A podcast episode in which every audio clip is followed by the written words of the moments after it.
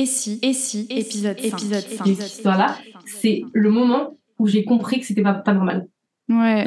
J'ai pas, j'avais pas du tout réalisé. Et au moment où tu me racontes ça, je me revois pleurer en mode euh, non mais c'est en fait on est des enfants. Genre là, ça me dépasse, tu vois. Ouais, Et- ouais, alors que pourtant, tu vois, des, enfin, je sais pas, deux ans après, on en avait des copains qui ont couché, même un an après. Enfin, il y avait des gens Mm. qui couchaient. Mais cette histoire-là m'avait vraiment marqué en mode non là. Waouh, ça va trop loin, tu vois. Et, et donc, ouais, je pense qu'il y avait ce truc où tu t'étais embarqué dans des histoires trop euh, avancées et, et adultes euh, Mm. pour l'âge que t'avais. Et je pense que ça t'a peut-être aussi, du coup, influencé pour la suite de tes histoires. Parce que tu t'es vite habitué à être dans des situations euh, avec forcément des personnes plus âgées et puis bah, des situations où en fait on te prenait pour plus une femme que tu ne pouvais l'être en réalité dans, avec l'âge que Mm. t'avais, tu vois. Et Ouais. je sais, je saurais pas expliquer pourquoi, mais euh, c'est vraiment pour moi une image que t'avais de, de petite femme, quoi. Et je sais que euh, après j'ai été vachement plus, euh, enfin en tout cas dans ma tête, je sais pas si je l'ai exprimé, mais j'étais vachement plus alerte à, à quand tu me parlais de cette personne-là euh, et beaucoup moins dans le truc ah c'est trop cool et tout et beaucoup plus en Mm. mode c'est normal cette histoire, t'es sûr que Mm. genre et même toi tu vois moi j'ai aussi ressenti une différence euh, parce que t'étais vraiment euh, enfin t'étais vraiment amoureuse et malgré tout t'étais quand même mature et, Mm. et, et je pense que tu te rendais compte tu te rendais compte aussi que c'était qu'il y avait quelque chose euh, qu'il y avait quelque chose de qui, qui tournait pas rond quoi Mm. et, et au final, euh, même si tu l'as travaillé et même si sur, tu as réfléchi sur ça, je pense que ça a forcément influencé euh, la suite de tous tes événements parce que ça a été euh, un peu ton, pas ton premier amour, ton premier. euh, la Ouais, première ouais, non, mais clair. euh, et du coup, Mm. forcément, euh, de toute façon, on sait que le premier amour influence toujours parce que c'est ton- c'est le modèle sur lequel tu vas te baser derrière. Donc, euh, Sortir de la norme, inventer autre chose, ça demande beaucoup d'imagination. C'est ce que nous dit Judith Duportail, une autrice et une podcasteuse qui a décidé de se lancer dans la création d'un foyer différent, en donnant la vie sans être en couple, et en ouvrant avec le récit de son expérience de maman sola comme elle le dit, des horizons pour d'autres possibles. Non mais pour nous c'est le monde à l'envers, on sait plus c'est quoi ce truc Je m'appelle Charlotte Giorgi et vous écoutez le cinquième épisode de notre série Et si du podcast Disparaître, produit par Motius et Langue Pendue. Il y a des gens qui pensent qu'on va tout casser, faire s'effondrer la civilisation, que c'est du grand n'importe quoi.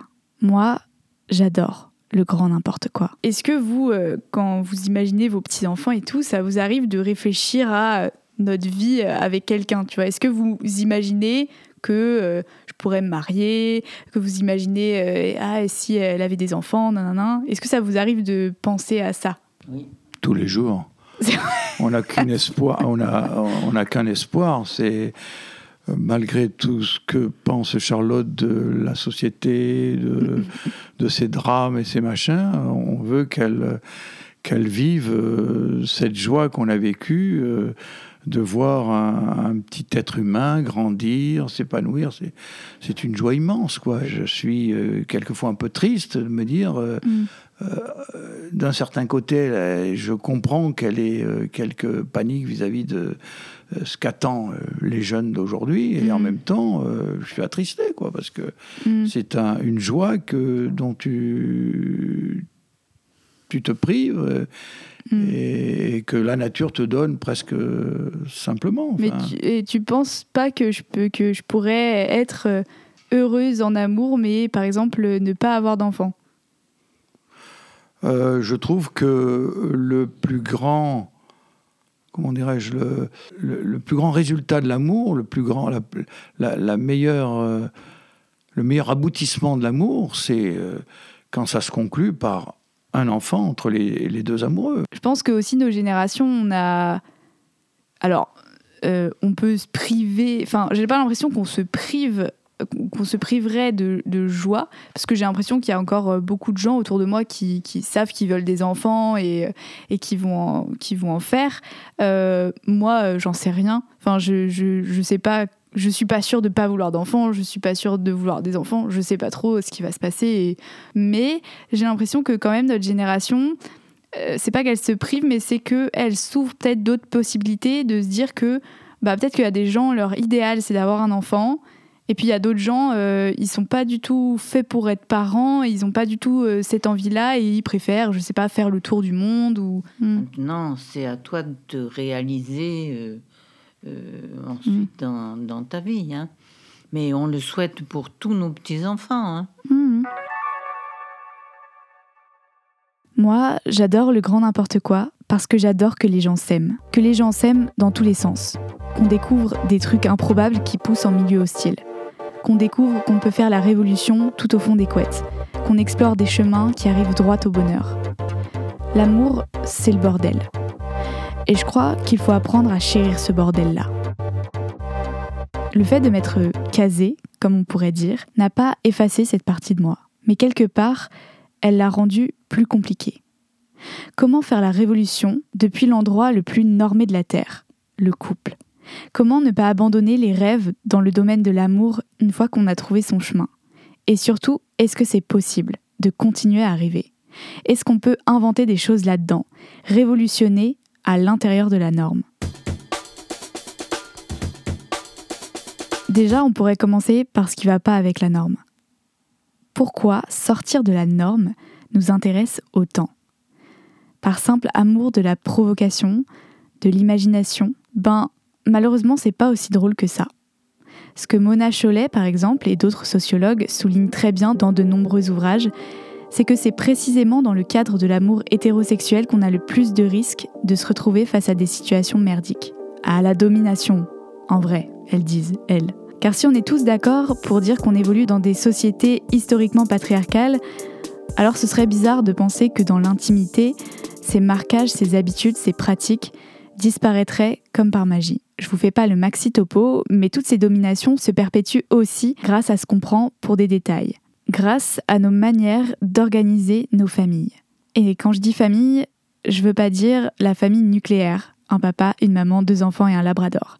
Je parle de toutes les familles, des gens avec qui on cohabite, la relégation des femmes au foyer, la perte de l'individu au profit d'un ménage, des femmes comme des ventres, tous ces trucs qui paraissent un peu trop gros pour être encore contenus dans notre époque ont façonné nos manières de construire nos familles, au point que parfois on n'arrive pas à imaginer que ça puisse être fait autrement. Non mais pour nous c'est le monde à l'envers, on sait plus c'est quoi ce truc Et tout ça, ça s'est fait au détriment des femmes, dans plein de domaines différents, et notamment dans le domaine économique. C'est en partie ce qu'explique Lucille Quillet dans son livre Le prix à payer, ce que le couple hétéro coûte aux femmes, aux éditions Les liens qui libèrent, dont je vous lis tout de suite la quatrième de couverture. Où passe l'argent des femmes? Celui qu'elles ont et celui qu'elles n'auront jamais. À force d'écrire sur la vie des femmes, leur travail, leurs enfants, leur corps, leur vie affective, leur argent depuis des années, j'ai réalisé tout ce que l'idéal du couple hétéronormé leur coûtait. Et je me suis demandé, le couple est-il une arnaque? J'ai voulu faire la grande addition, avant, pendant et après le couple, et voir ce qu'elle révélait de la condition des femmes.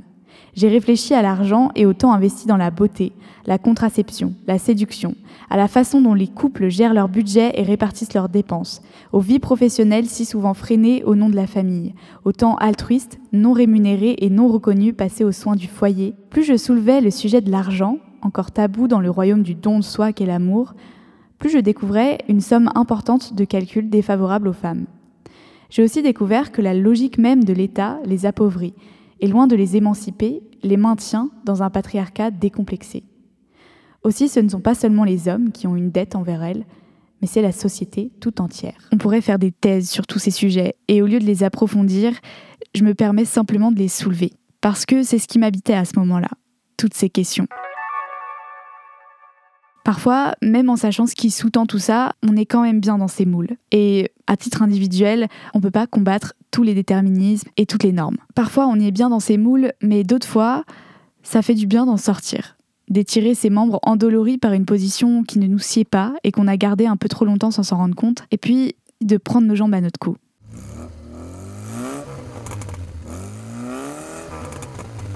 Moi, je réfléchissais à tout ça, pas pour provoquer, ni vraiment pour faire la révolution. Simplement, j'aimais bien l'idée d'inventer un modèle qui serait propre à nous, à toi et à moi, Raphaël, et qui ne ressemblerait à aucun autre. Je pensais qu'en faisant ça, on pourrait être parfaitement bien, parfaitement au bon endroit. Alors en plus de ne pas reproduire dans l'intime les schémas que je combattais sur la place publique, je me demandais aussi comment ne pas s'enfermer dans la routine, comment se permettre d'évoluer, de muter, tout en construisant quelque chose de stable, de durable, sur lequel on peut compter. Et ce serait trop dur de tout résumer dans un épisode de podcast. Mais j'ai plein d'exemples à vous donner. Peut-on avoir des enfants si on ne partage pas la même chambre, voire le même appartement? Peut-on construire un foyer avec ses amis plutôt qu'avec un amoureux? Peut-on questionner le normal? Peut-on s'autoriser à déployer une liberté quand ça n'a jamais marché avant? Comment ne pas faire de l'amour une simple revendication politique? Comment concilier tout ça? À chacun de trouver sa réponse. Et d'ailleurs, à chacun de trouver ses questions. Mais quand on s'aventure sur ce terrain, on doit une fière chandelle aux personnes LGBT. Les personnes queer sont, parce que bien trop souvent elles sont forcées de créer des espaces d'amour et d'expérience dans les marges, des pionnières et des précurseurs de la réinvention dans l'intime. Car pour elles, plus que pour n'importe qui, l'intime et le politique ont toujours été liés. Je sais pas pourquoi, mais il me paraît déplacé de vous raconter ici les aventures que j'ai vécues avec des femmes.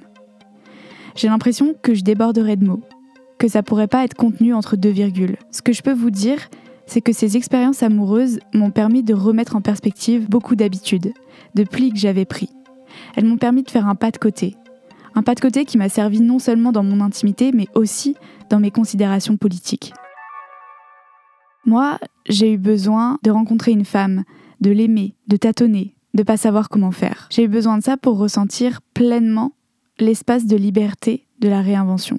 Et j'ai eu de la chance de le vivre plutôt bien. Mais je crois qu'on peut très bien toucher ça du doigt, pas dans les mêmes conditions et pas de la même manière, ça c'est sûr, mais sans être une personne queer. Et d'ailleurs, j'aime bien la définition du queer que fait Bell Hooks, cette activiste féministe. Elle parle d'être queer comme du fait de se référer au soi qui est en décalage avec tout ce qui l'entoure, qui doit inventer et trouver une place à laquelle parler, vivre et s'épanouir. Elle dit aussi que ça n'a pas forcément à voir avec les personnes avec qui on a des relations sexuelles. On pourrait dans ce cas-là ne pas être queer, mais avoir une démarche queer. Avoir une démarche queer, c'est par exemple tenter de construire un tissu relationnel beaucoup plus vaste, ne pas être tout l'un pour l'autre, pour que notre amour puisse s'épanouir dans une vie dont il ne représente pas l'unique socle et l'absolue boussole. C'est envisager de nouvelles manières d'être parent. Avoir une démarche queer, c'est savoir questionner sans cesse.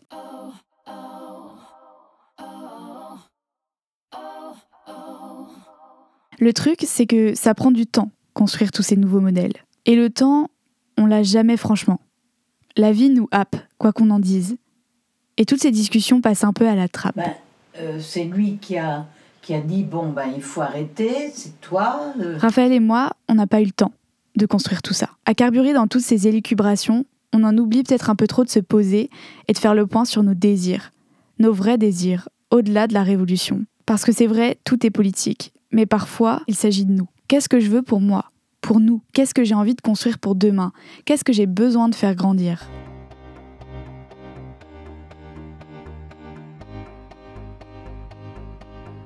Au bout de quelques mois, les jours ont commencé à devenir un peu ternes. Parce que le quotidien révélait ce que j'avais toujours eu tendance à trouver accessoire. Nos différences, nos décalages. Ceux qui paraissent insignifiants au début et qui finissent par ralentir sacrément l'embarcation. Ce dont je vais vous parler là, c'est un peu personnel.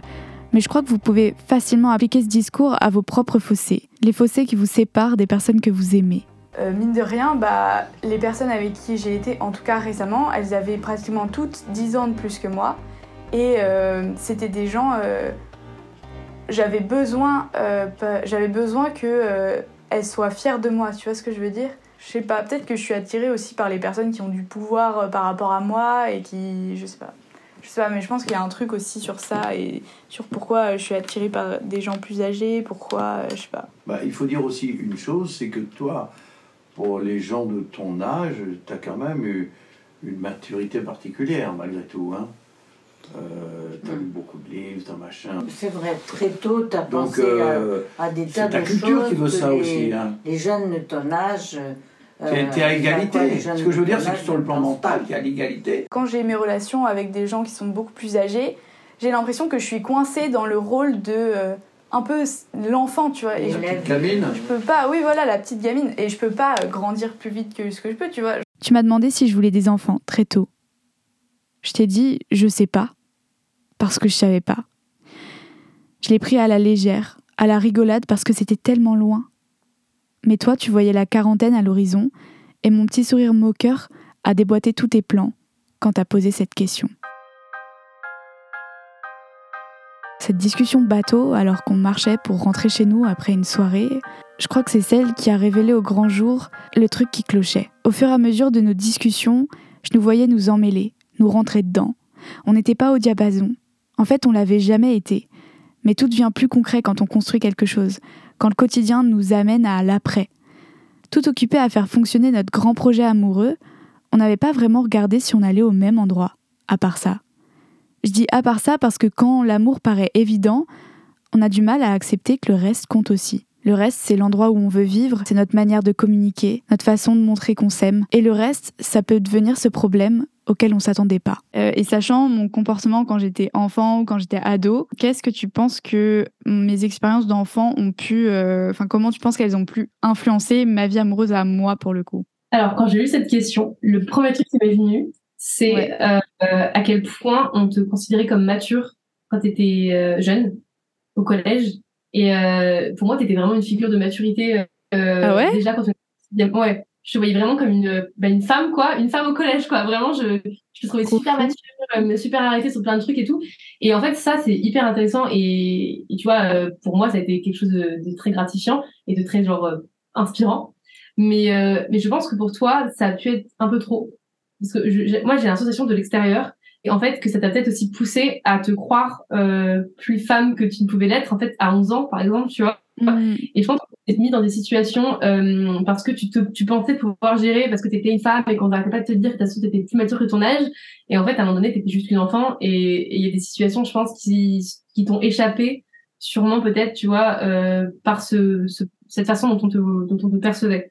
Mm. moi, c'est comme ça que je le vois, tu vois. Et je bah, du coup, voilà, je vais raconter ta vie, mais euh, en tout cas, je me souviens mm. effectivement euh, que tu nous parlais déjà d'une relation en particulier qui était déjà genre beaucoup plus avancée et mature. Et nous, on, on, voyait même pas le problème de cette, de cette relation entre guillemets parce qu'on avait la sensation que c'était juste trop cool. On voyait vraiment comme quelqu'un de vraiment de mature, donc on, on se disait bah ouais mais normal, tu vois, elle est mature pour son âge, donc euh, forcément euh, il lui arrive des trucs comme ça et tout. Et, c'est vraiment pas quelque chose qui me choquait à l'époque. Et maintenant, quand on y repense, on en a déjà parlé toutes les deux, euh, mm. évidemment, il y avait des choses très problématiques qui se passaient, tu vois. Cher Raphaël, je t'écris comme je t'ai écrit tant de fois quand tu ne me répondais pas. Je t'écris cette fois-ci parce que tu peux me répondre. Je t'écris parce que j'arrive pas à l'accepter, ce truc-là. J'arrive pas à me dire qu'on a fait tout ça pour ça. Parcouru tout ce chemin, soulevé autant de montagnes, qu'on a eu le temps de s'oublier, puis de se retrouver, pour que ça marche pas. Je voulais t'écrire que ça ira. Parce que ça fait trois jours que t'es parti prendre l'air et que je commence à péter un plomb. Parce que j'aime plus les silences et parce que je déteste sentir que tu es en train d'abandonner. De nous abandonner. Faut que ça marche. Tu comprends, Raphaël? Faut que ça marche. J'ai la dalle. J'ai la dalle de nous. Ça sent ces trucs-là, les étincelles qu'il suffit d'embraser, les choses qu'il faut pas louper. Je veux pas nous louper. J'ai l'impression que c'est du gâchis. Mais je peux rien contre les états de fait. T'es parti prendre l'air. Et voilà. Maintenant, je le vois bien. Maintenant que je suis seule dans l'appartement vide, il est juste en face de moi. Ce problème auquel on s'attendait pas s'aimer, ça suffit pas. Non, je me dis pas, euh, je peux avoir ces moments-là qu'avec cette personne-là, mais il se trouve qu'à ce moment-là, c'est long à construire. Pour arriver à ce genre de moment, c'est quand même euh, pas tous les jours, tu vois. C'est pas tous les jours que tu trouves quelqu'un avec qui tu vis des moments euh, vraiment oui, je suis super Mais est-ce que ce que tu considères comme être des moments de bonheur extraordinaire, c'est pas finalement plus banal que ce, qui te paraît, et que les moments euh, de souffrance, euh, ils sont moins banals que ce qui te, paraît.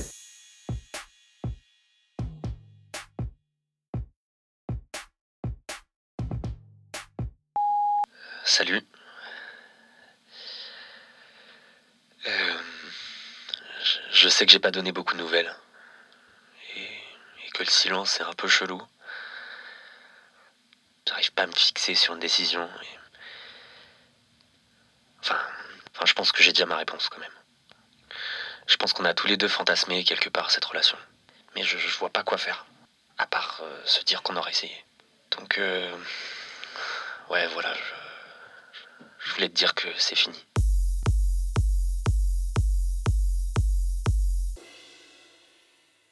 Vous venez d'écouter le cinquième épisode de notre série Et si du podcast Disparaître, produit par Motus et Langue Pendue. Merci beaucoup et à très bientôt